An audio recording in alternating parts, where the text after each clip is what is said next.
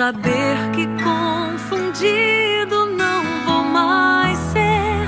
Eis que livre escolho assim viver tua vontade até o fim.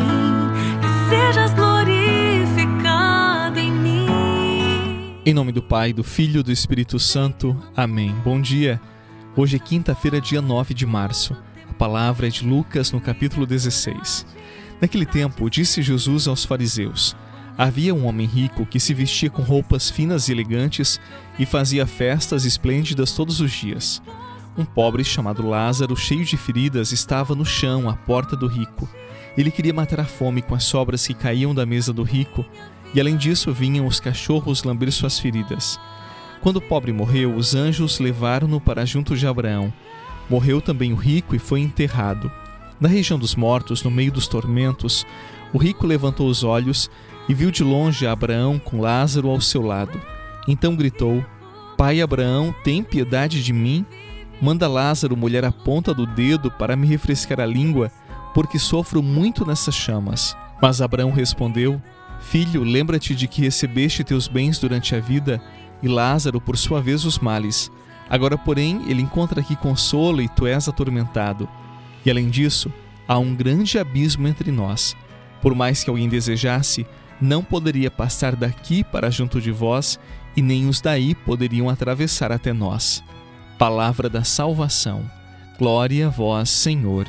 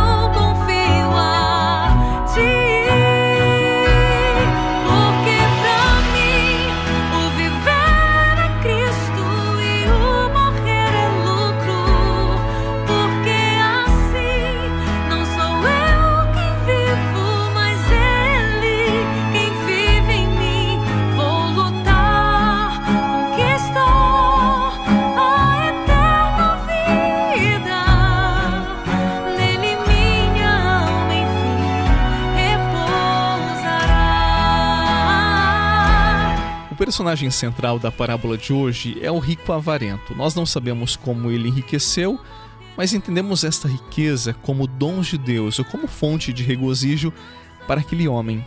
Então, qual foi o erro dele? Usar tudo isto em proveito de si mesmo. Sim, ele não via senão suas necessidades.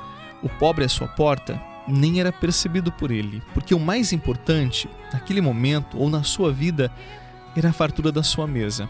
Aquilo que ele recebeu como dom, ele usou apenas para si. Aquilo que ele deveria ter usado para aproximá-lo dos outros, ele usou para criar um abismo de insensibilidade e também muita mesquinhez. Eu quero dizer para você que tudo aquilo que temos não pode ser usado para engrandecimento pessoal. Se você tem alguma coisa, se você tem bens, se você estudou e tem conhecimento, se domina alguma técnica, não esqueça, é tudo bondade de Deus, é tudo para colocar a serviço.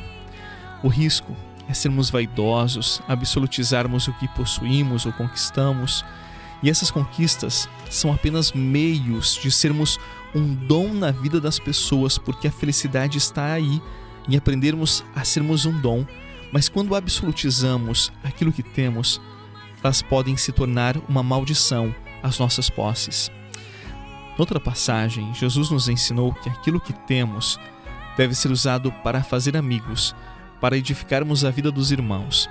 O rico avarento era tão pobre, mas tão pobre, que só tinha dinheiro e o seu ego inflado. Tudo o que possuía se tornou uma maldição, pois o afastou da vida das pessoas. E o abismo, que começou no tempo por sua insensibilidade, se arrastou para toda a eternidade. O que aprendemos com a palavra de hoje? Cuidemos com os abismos que criamos em nossas relações ou os abismos que criamos com aquilo que achamos que possuímos. Aquilo que temos não pode nos separar dos outros, não pode nos fazer sentir melhores que os outros. Abismos que começam no tempo, aqui na terra, se não forem superados enquanto há tempo, se tornam eternos. Por isso, não criemos abismos com aquilo que temos, pelo contrário, criemos pontes. Nada, absolutamente nada pode ser maior do que tua graça. Quando tudo ao meu redor desaba, tenho teu favor, isso me basta. Eu sei bem onde fundei minha casa.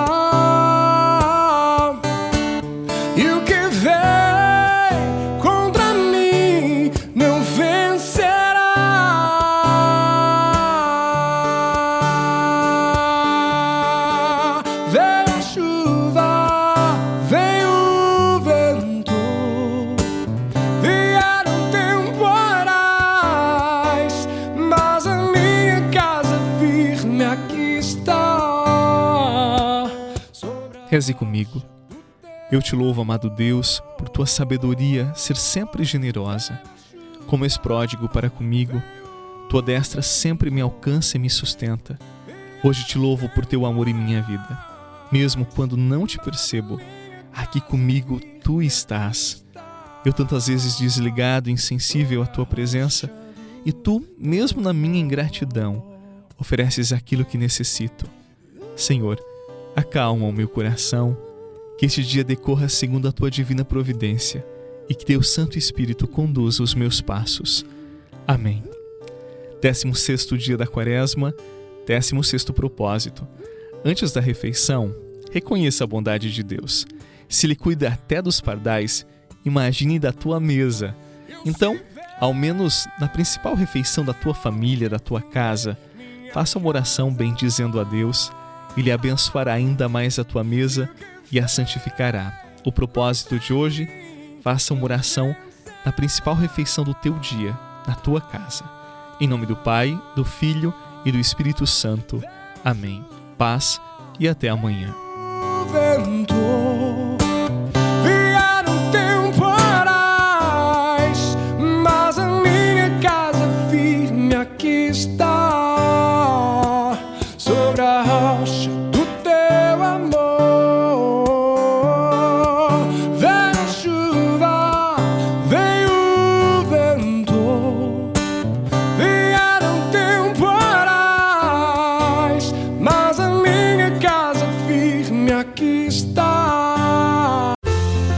Você rezou com o Padre Eduardo Rocha, pároco da Catedral de Tubarão.